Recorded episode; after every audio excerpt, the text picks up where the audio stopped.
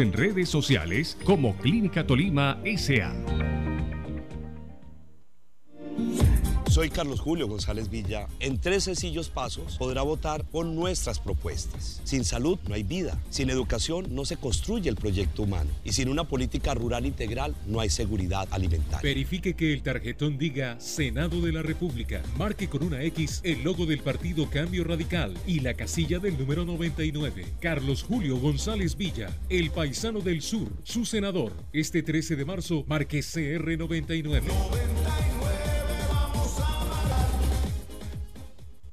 Don Gilberto, imagínese que estoy bien pensativo. ¿Y eso, don Jeremías? ¿Qué le pasó? Pues imagínese que no sé cómo averiguar el límite de mi fin si la... ¿Usted no conoce el nuevo centro de gestión catastral multipropósito que habilitó la alcaldía de Ibagué? Eso tiene unos teleglomantes en donde le muestran toda su finca y de paso puede verificar cuáles son sus linderos. Ay, yo no sabía de toda esa tecnología. Mañana mismo me voy para Ibagué para hacer ese trámite. ¿Usted sabe dónde queda el CAM de la Pola? Pues ahí están ubicados. Alcaldía Municipal de Ibagué, porque Ibagué vibra.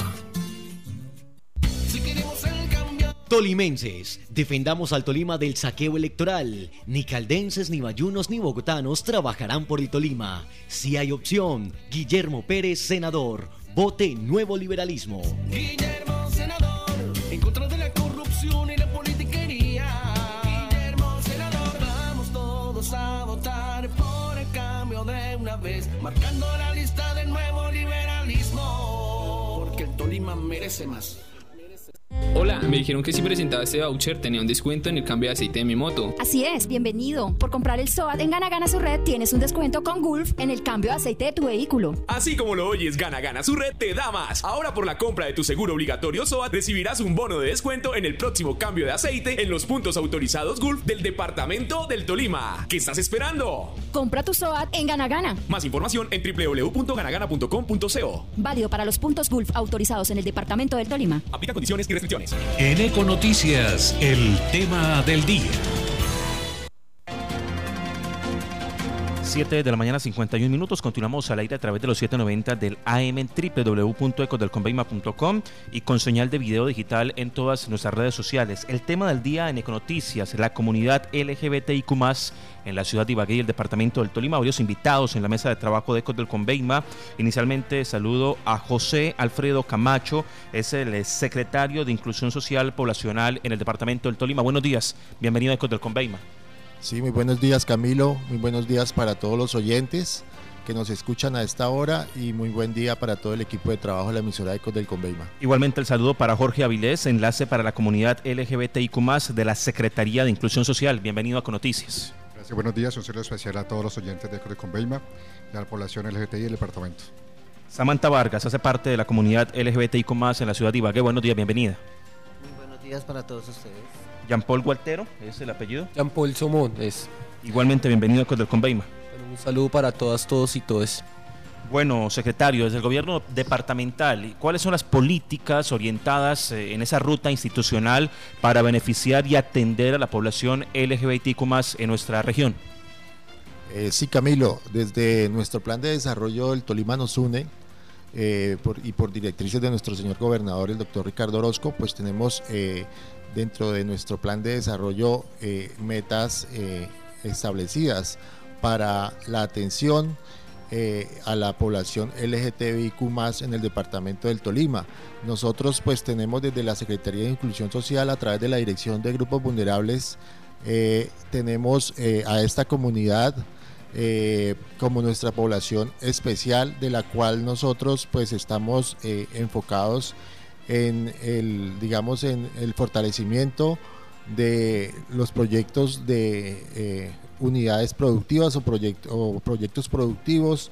También tenemos en la preservación eh, de toda la, eh, la, garantía de los derechos que ellos tienen, de, garantizar los derechos que ellos tienen. Por eso tenemos un, unos profesionales allí dentro de esta secretaría en el cual pues trabajamos para que, eh, digamos, en la asistencia técnica y capacitación, en atención a las, a las rutas, eh, cuando hay eh, maltrato, cuando hay discriminación social de esta población.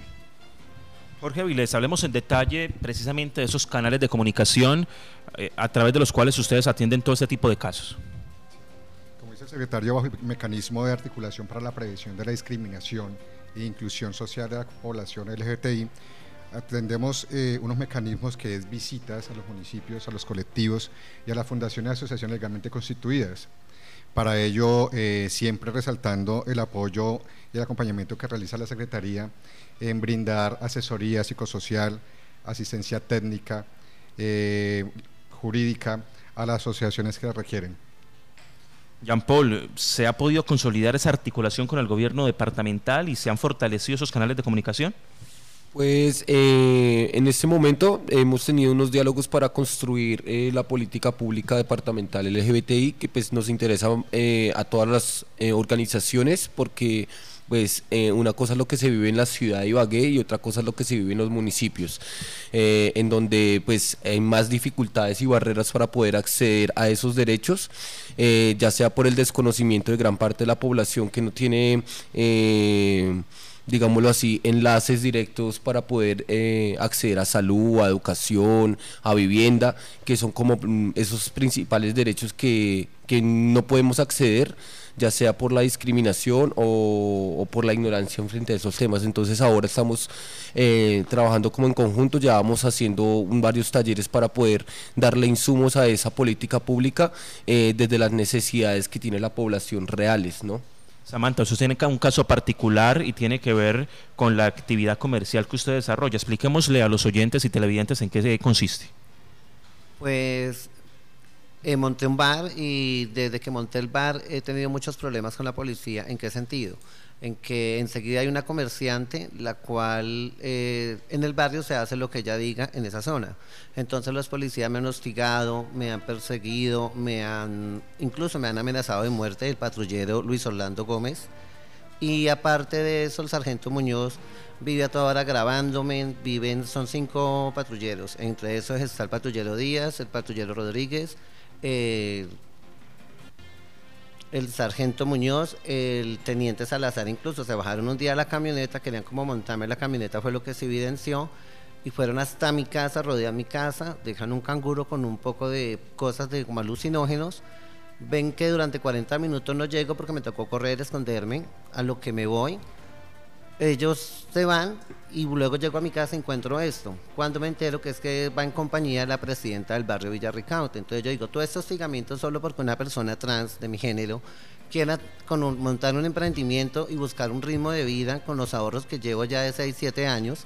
O sea, me parece imposible que la policía se preste para eso, para como si fuera, como decimos en la comunidad, parece que la presidenta y la señora del bar de enseguida los manejara con hilitos. No entiendo por qué tanta preferencia para eso.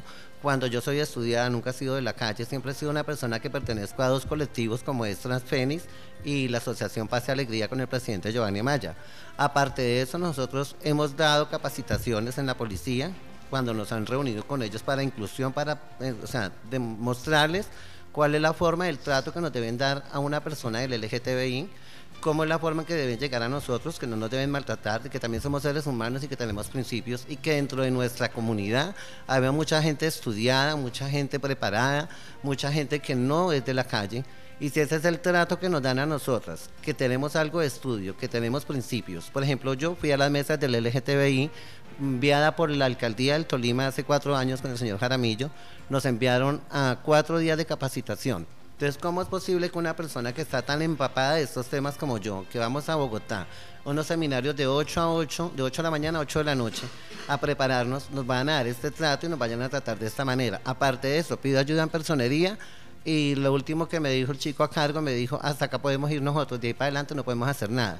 Por eso me tocó buscar estos medios que me han dado una gran ayuda, porque desde que lo hice evidente por medios de comunicación, los, los patrulleros no me han vuelto a hostigar estos días, pero ¿cómo es posible que se enteran la policía? Ya lo sabe el coronel Yasser, el coronel que se acabó de ir, William Garabaldo. Baracaldo. Maracaldo, eso él. Ya esto lo sabe con pruebas, porque no solamente hablando, yo le mostré pruebas, le mostré videos, les muestro fotos, he ido a mil puertas, he ido a la Fiscalía, a Personería, a Defensoría del Pueblo, a Procuraduría, hemos pasado estas, o sea, yo tengo un cartapacho de, pruebas y cómo es posible que no me escuchen, no me pongan cuidado y aún estos patrulleros amenazándome de muerte siguen trabajando y siguen en el mismo cuadrante hostigando a la gente. El hostigamiento no es solo ni conmigo, con más personas del sector. Entonces, ¿qué me ha dicho la gente?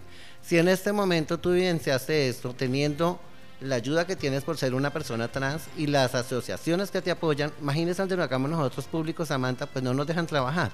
Entonces yo digo, ¿cuál es el apoyo que nos están dando a nuestra comunidad? Quieren ¿Cómo? que las chicas del Galarza salgan de esa vida, pero las personas que nos llamamos esa vida y hacemos algo por nosotros, nos hacen esto, o sea, este bullying, esta persecución. Entonces, ¿qué podemos esperar con que traten a estas chicas que están trabajando en la vida que les tocó? Entonces, yo digo, ¿cuál es el apoyo que nos están dando realmente? ¿Todo está quedando en un papel o todo es para figurar en fotos y poder cobrar a, a los entes que supuestamente nos ayudan? Entonces, le estoy preguntando, ¿quién nos debe ayudar en este caso? Hoy tengo una mesa a las 2 de la tarde. Dije, ¿para qué voy a ir si me necesita personería? Si usted les pedí ayuda muchas veces y jamás me quisieron dar ayuda. Y la última respuesta fue, hasta acá vamos con usted. O sea, de aquí para adelante, con amenazas de muerte y todo, no importa qué pase conmigo. Ahora, como lo dice público en medios de comunicación, ya van cuatro medios que me han hecho la entrevista, entonces ahora sí me citan para una reunión, entonces yo le dije, ¿para qué voy a ir? Entonces me dicen, no, es que vaya usted no vayamos a hacer la reunión. O sea, ahora sí por la obligación. Entonces yo me pregunto, ¿qué más sigue después de esto? Sí, ¿cómo desde el gobierno departamental se puede intermediar o gestionar en casos puntuales como este? Eh, Samantha, ¿tienen reunión esta tarde con quién? Con personería con el chico Jeff- Jefferson Díaz y supuestamente policía, con los que ya llevo cinco meses porque tengo pruebas, con los cuales les he pedido ayuda, les he mostrado las evidencias. Listo. La verdad, eh, desconocía este caso. eh, no estaba enterado, eh, pero veo que eh, si es una problemática que los están a- eh, a- agobiando a, a su merced y, con, y de parte de la policía, pues vamos a, a revisar el tema. Con Jorgito vamos a, mirar y vamos a estar también en esa reunión esta tarde a las 2 de la tarde para revisar el tema y mirar a ver cómo podemos eh, apoyarle en esa, en, ese, en esa problemática que usted Sí, tiene. Jean Paul, ¿sienten ustedes que si los casos no son divulgados en medios de comunicación pasan de agache, como se dice popularmente, y no son realmente atendidos por los organismos competentes? Sí, pues es que es uno de los grandes problemas, que aunque nosotros denunciemos o eh, vayamos a las rutas de atención, la lentitud para resolver los casos es enorme y gran cantidad de estos casos se quedan en la impunidad. Por ejemplo, el año pasado tuvimos también el mismo caso con eh, La Chata, que es una de las chicas de la organización Transfénix, que fue violentada pues en un video que se hizo viral dentro de un CAI de la policía y pues se pusieron las denuncias y se hizo todo el procedimiento, pero pues hasta ahora ni hubo sanciones para los policías que ejecutaron el procedimiento de manera eh, irregular, eh, no, no hubo digámoslo así, lo que buscaba, eh, lo que buscábamos como comunidad era que hubiera justicia. Entonces eso hace que haya mucha desconfianza en las instituciones, sobre todo por parte de, quienes, digámoslo así, no no tenemos esa misma visibilidad que otras organizaciones, por ejemplo las chicas que están ejerciendo el trabajo sexual, que están en la calle, que por lo general son violentadas y pareciera que sus casos no importan por ser chicas trans, por ser chicas trabajadoras sexuales. Entonces eso es como uno de los grandes problemas que vemos nosotros y es que eh, los casos no avanzan se quedan ahí, se quedan en la impunidad y pues la gente muchas veces eh, lo, que lo que preferimos hacer es eh, ir a los medios de comunicación para que ahí sí las instituciones como que se acerquen y digan, bueno, ¿qué pasó? Vamos a hacer, porque pues la mayoría de las veces nos toca así.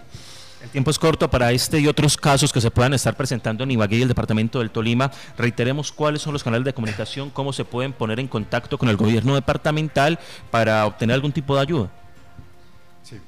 Eh, por medio de las asociaciones que están legalmente constituidas, se está en contacto directamente con la Secretaría de Inclusión Social, también por la Secretaría de Inclusión Social Poblacional y por los medios de, de contactos. A través de la, de, digamos que el correo electrónico que tenemos en la Secretaría de secretaría.inclusionsocial.tolima.gov.co, allí nos pueden allegar sus, eh, sus quejas, sus peticiones, que muy amablemente serán atendidas. 8 de la mañana, 4 minutos, pausa comercial y venimos con los municipios en noticia. Lunes a viernes desde las 5 de la mañana, Econoticias. En el 2022 vamos a derrotar la corrupción en el Tolima, marcando el número 22 del Centro Democrático, Ricardo Ferro, el senador de los tolimenses.